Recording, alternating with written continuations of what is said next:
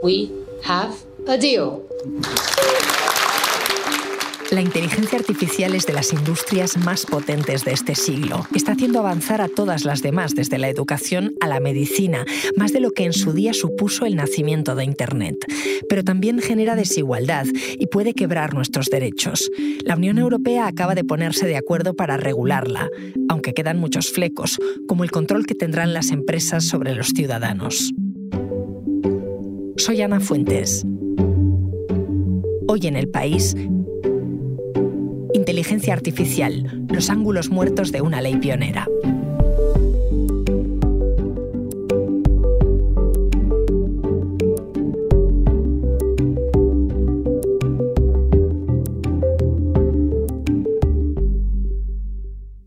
Pascual es mi compañero del país que escribe en tecnología. Oye, lleváis unos días de mucho movimiento en la sección porque se acaba de llegar a un acuerdo para regular la inteligencia artificial a nivel europeo. ¿Eso cómo de importante es? Eh, pues yo diría que es bastante importante. Eh, sabes, Ana, que hemos hablado mucho de inteligencia artificial en los últimos tiempos. Se ha visto que es una tecnología muy buena, muy positiva, pero que también tiene muchísimo potencial para, hacer daño. Entonces hacía falta eh, ponerle coto de alguna forma. Si te pido que me cuentes tres cosas que puede cambiar esta ley en mi día a día, ¿cuáles elegirías? Básicamente lo que obtenemos son garantías.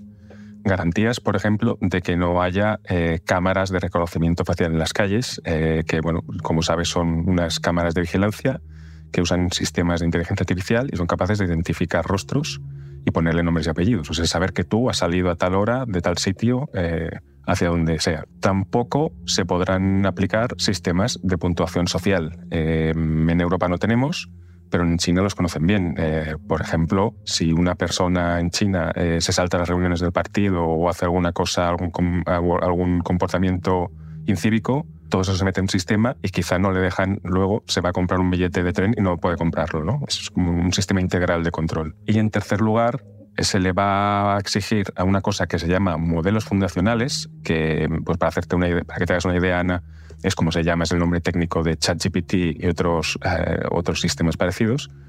Estas tendrán una serie de obligaciones de transparencia que antes no tenían. Justo iba a preguntarte por eso, por el chat GPT, eh, que nos da una pista de lo rápido que avanza la inteligencia artificial, porque hace un año no hablábamos de él, no lo usábamos. ¿Esta ley lo va a regular? Eh, ¿Cuáles son los temores que tienen los legisladores sobre una herramienta que a priori nos ayudaría? Se trata de una herramienta que nos puede ayudar, pero también se ha visto ya que puede perjudicar. Las primeras versiones de estas herramientas se va, se va refinando poco a poco, pero sueltan muchas mentiras. Eh, se puede usar para difamar, puede crear código que sea malware o que se use, digamos, código malicioso para infectar otros ordenadores. En fin, tiene muchísimos usos que son perjudiciales y eso pues quedaría más observado con la nueva normativa. Y se contemplan también los usos fraudulentos, como por ejemplo em, las imágenes falsas de desnudos creadas por inteligencia artificial. Eh, ¿Eso se combate de alguna manera? ¿Nos da más derechos a los ciudadanos europeos? El uso que se haga de estas herramientas no queda regulada por la norma. La norma lo que intenta es establecer mecanismos de transparencia para que las autoridades sepan cómo funciona y vean si, si puede introducir pues, elementos que pueden desestabilizar. Eh, en el caso que tú dices, por ejemplo, en España conocemos muy bien el caso de, las niñas de Almendralejo, que destapó además el país, en el que se difundieron una serie de imágenes eh, creadas por inteligencia artificial de niñas desnudas.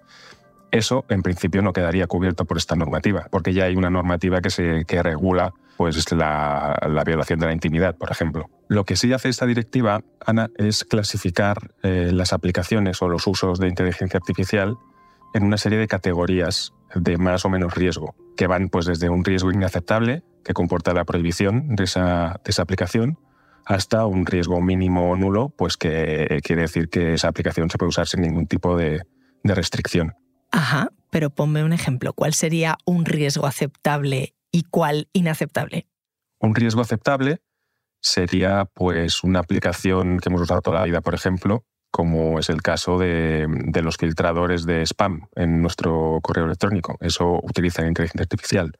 O los recomendadores de contenidos pues, que podemos ver en Netflix. O sea, son inteligencias artificiales que no tienen ningún tipo de problema, no plantean problemas a nuestra vida. Por otro lado, casos de, que se consideran inaceptables eh, por ejemplo, sería el reconocimiento de emociones en entornos educativos y laborales. Hay una tecnología que dice ser capaz de reconocer emociones, lo cual hay muchos científicos que, consideran que eso es imposible, a partir de la lectura de rasgos del rostro. Entonces, esos sistemas no se pueden usar, no se van a poder usar en entornos educativos y en el trabajo. ¿Se van a poder usar en otros entornos? Eso no queda muy claro. Es uno de, las, de los cabos sueltos que ha quedado en el texto del acuerdo, que por cierto no conocemos todavía. En las próximas semanas conoceremos los detalles, semanas o meses.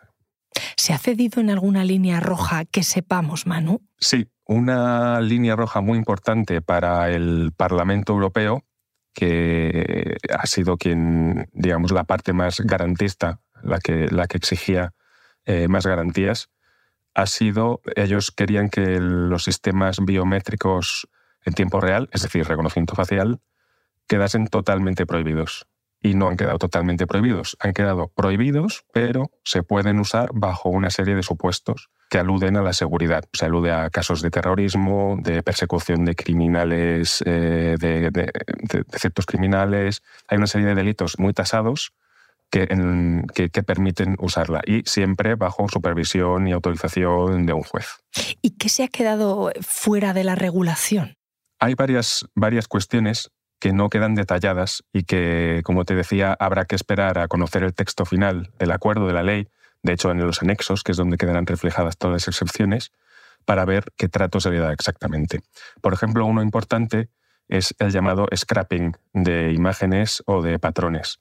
Eh, esto es un, bueno, es un tecnicismo que lo que, lo que, se queda, lo que queda prohibido es que se puedan usar eh, las grabaciones de las cámaras que, llevan a cabo las cámaras eh, que hay por la calle, cámaras de vídeo, etcétera, para aplicar sistemas y que esos sistemas identifiquen a esa gente. Es decir, no estamos hablando en tiempo real, sino que, pues, que un banco coja, por ejemplo, su cinta de toda la gente que ha pasado por allí, se aplique un sistema y se vea quiénes con nombres y apellidos han pasado por allí.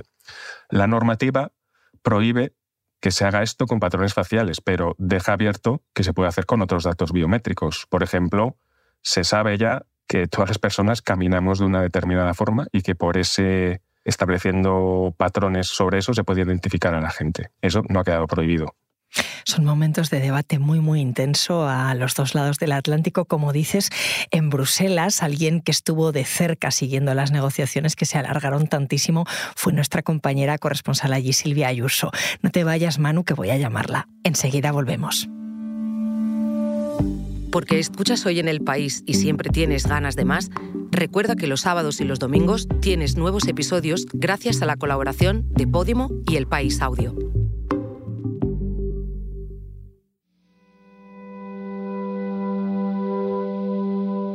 Uh, that we reached today is a complete deal. We learned. Hola Silvia. Hola. Este que escuchamos es el comisario europeo de Mercado Interior, Thierry Breton, que decía el otro día que lo de la inteligencia artificial ha sido un acuerdo histórico. ¿Lo es? Hombre, sí, sí lo es. es la, se convierte Europa en la primera región que eh, avanza en una ley integral, completa y con garantías también en materia de derechos humanos. Habrá que ver en algún momento la letra pequeña porque todo, todo, todo todavía no se sabe. Están todavía traduciendo a, los, a todos los idiomas de la UE eh, la ley antes de que sea publicada. Pero sí, esa es una ley que se ha llevado muchos años eh, preparando y además que tiene una característica que está, está legislando cosas eh, del futuro también, es decir, que ahí que ni siquiera se estaría intentando legislar para cosas que todavía ni siquiera nos podemos imaginar. Cuando empezaron todo esto, ni siquiera sabíamos que era el chat GPT y de repente se convirtió en una de, los, de las cosas más peligrosas o que más preocupaban. Quiero decir que es una ley que tiene que estar eh, a prueba de futuro, tiene que prever cosas, tiene que poder legislar cosas que ni siquiera nos imaginamos aún que puedan existir. En Bruselas estáis acostumbrados a negociaciones largas, casi interminables entre los países y también a que haya escollos. ¿Dónde estaban aquí? Bueno, negociaciones largas sí, y, pero aquí hay, no hay todavía consenso absoluto, pero se dice que ha sido una de las negociaciones en este formato que se llama trílogos, que son entre los representantes del Parlamento Europeo, de los Estados y de la Comisión Europea para alcanzar un texto final, acordar un texto final que luego tiene que ser ratificado. Dicen que era una de las negociaciones más largas que se recuerdan. Han sido en total 37 horas casi primero 22 seguidas, eh, seguidas, cuando se dice seguidas es sin, sin pausa, o sea, pausas para café, etcétera, pero que, que estuvieron reunidos eh, sin parar, hicieron una pausa de, de unas horas para dormir, ducharse, comer algo un poco más sano, supongo, y retomaron y, y el resto de las horas que quedaron. Ha sido una maratón y escollos, pues había bastantes. Había sobre todo dos cosas, que era una cuestión técnica de que son los cómo regular los modelos fundacionales y luego una cosa que es muy cara, muy, muy que preocupaba mucho a la Unión Europea, sobre todo a los eurodiputados, que era la defensa de que en ningún momento, en aras de la innovación, de la competitividad, de dejar que no que Europa siga siendo un mercado un mercado único competitivo y que no se vayan todas las empresas a otras regiones de inteligencia artificial, pero que se respetaran los valores fundamentales y los derechos de los ciudadanos. Eh, al respecto, eh, se ha hablado mucho también del de, reconocimiento facial como uno de los escollos. ¿Por qué es tan importante eso? Pues precisamente los que somos un poco más mayores recordamos la, la película Minority Report, en donde eh, se, la policía actuaba y detenía gente antes de que cometiera un crimen, y eso ya ni siquiera es ciencia ficción, eso el police predicting que le llaman. Pero también estamos hablando de algoritmos que están demostrándose que tienen también ellos muchos prejuicios, que el problema aquí era que todos estos datos biométricos se basan en una serie de algoritmos que pueden ser profundamente discriminatorios en tanto, en tanto raza, en religión, en, en, en, en, creencias políticas. Esto es lo que han intentado los eurodiputados, sobre todo, y al final se ha consensuado hacer una lista larga de qué está absolutamente prohibido. Por ejemplo, el sistema, lo que llaman el social scoring, el sistema de puntos de crédito social, pero también otra serie de prácticas que, que, tienen que estar, si están permitidas, están permitidas con muchísimas salvaguardias solo para las fuerzas del orden, con una autorización judicial. Es decir, todavía se ha conseguido menos de lo que querían los eurodiputados, pero en el fondo se declaraban todos bastante satisfechos de que es una ley que a priori ofrece bastantes salvaguardias para para garantizar estos derechos fundamentales y valores europeos, como dicen, que, que es, en principio Europa siempre se van a gloria de que es uno de sus, de sus pilares, ¿no? la defensa de estos valores. Y todo esto que me estás contando, mm, ¿hay países que lo veían de una manera dentro de la Unión Europea y otros de otra? Bueno, no olvidemos que al final esto era una ley que también busca preservar el mercado único eh, hacer que Europa siga siendo competitiva entre, sobre todo, dos potencias, Estados Unidos y China, que son los que, los que están sacando en esto puntero.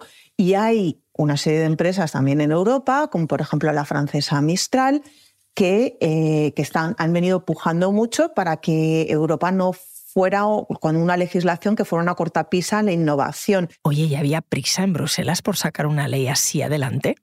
Sí había prisa, había prisa por parte de Bruselas, de la Comisión Europea, que siempre ha querido, ha presionado, Thierry Breton, lo citabais antes, porque Europa se convirtiera en la primera región que tenía una ley amplia y ahí estaban empezando ya también Estados Unidos a sacar un decreto presidencial que es mucho más limitado, pero hay otras regiones, China también. Entonces había una, una cuestión de que Europa siempre ha sido... Eh, la, región que, propone las leyes. Y tampoco es una cosa baladí porque ser el pionero en establecer una serie de marco regulatorio, unas leyes, unos estándares, también permite que otras regiones del mundo tomen esta legislación como base, es decir, que Europa puede no sería la primera vez que Europa asienta unos precedentes eh, legales que luego son copiados en otras partes del mundo y eso es importante sobre todo lo que hablábamos antes de materia de derechos fundamentales. Y además también había prisa por parte de la presidencia española que está a punto de acabar su semestre al frente de, de la UE, de la presidencia rotatoria del Consejo de la UE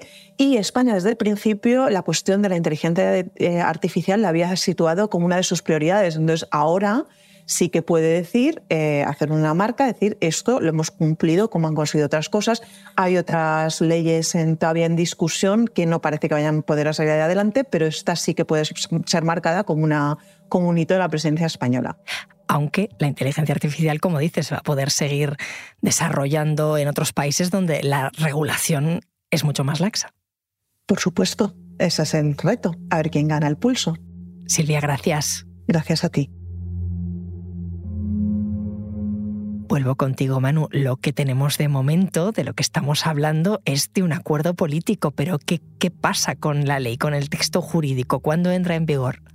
Pues ahora lo que falta es que este acuerdo político al que han alcanzado el Consejo que representa a los Estados, miembros de la Unión, y el Parlamento Europeo, pues quede ratificado por cada parte. Bueno, los tiempos, ya sabes que la burocracia en Bruselas tiene sus tiempos. Nos dicen que hasta 2026, como pronto, esta normativa no va a ser una realidad que nos afecte. 2026, ¿y alguien sabe cómo va a ser la inteligencia artificial para entonces, porque igual están haciendo una ley obsoleta. Precisamente una de las intenciones eh, de la ley es, desde por su propia definición, que esto no puede suceder. Eh, si te fijas, hemos hablado todo el rato de aplicaciones y de usos que quedan prohibidos. No se ha prohibido ni se ha regulado una, tecnología, que es la inteligencia artificial, sino distintos usos y distintas eh, aplicaciones de esta que pueden ser problemáticas. Uno de los compromisos que lleva consigo la norma es revisar periódicamente eh, la parte de tecnologías pues, que hemos comentado antes que quedan prohibidas o que son de alto riesgo y por tanto necesitan una monitorización más importante, etc. Es decir, en principio no deberíamos temer porque de aquí a un año cambie todo completamente y se quede inválida esta normativa. Hemos hablado mucho de quién quería una regulación, pero quién estaba en contra de ella. Ah, siempre hay empresas que no les gusta que les, que les fiscalices. Em, me viene a la cabeza ahora una carta abierta que firmaron varias empresas muy grandes como Airbus, Renault, Heineken, etcétera, en la que decían que este tipo de normativas coarta sus posibilidades de innovar y de seguir innovando y generando riqueza bueno, esto lo hemos visto con todo tipo de normativas, de todo tipo de sectores. Eh, siempre va a haber gente que se, que se queje. Me suena al discurso de las plataformas tecnológicas, ¿no? que hemos comentado alguna vez tú y yo, diciendo que la regulación puede cortar la creatividad. ¿Hay riesgo de que no cumplan las empresas de inteligencia artificial o de que puedan sortear de alguna manera la regulación, Manu? Riesgo siempre ha habido, pero fíjate que eh, el Reglamento General de Protección de Datos, que es otro de, los, de las grandes normativas europeas, empezó, entró en vigor en 2018 y las primeras multas están llegando ahora, en 2023, pero en cambio, en esta directiva nueva se establece desde el principio una oficina de inteligencia artificial que estará dentro de la comisión y que supervisará que todos estos modelos avanzados de inteligencia artificial cumplan con la normativa. Se han establecido multas que pueden llegar a ser de 35 millones de euros o el 7% de la facturación anual de la empresa responsable que como estamos hablando de megacorporaciones, eh, es mucho dinero, un 7% de lo que ganan estas empresas. Manu, gracias. Muchas gracias a ti, Ana.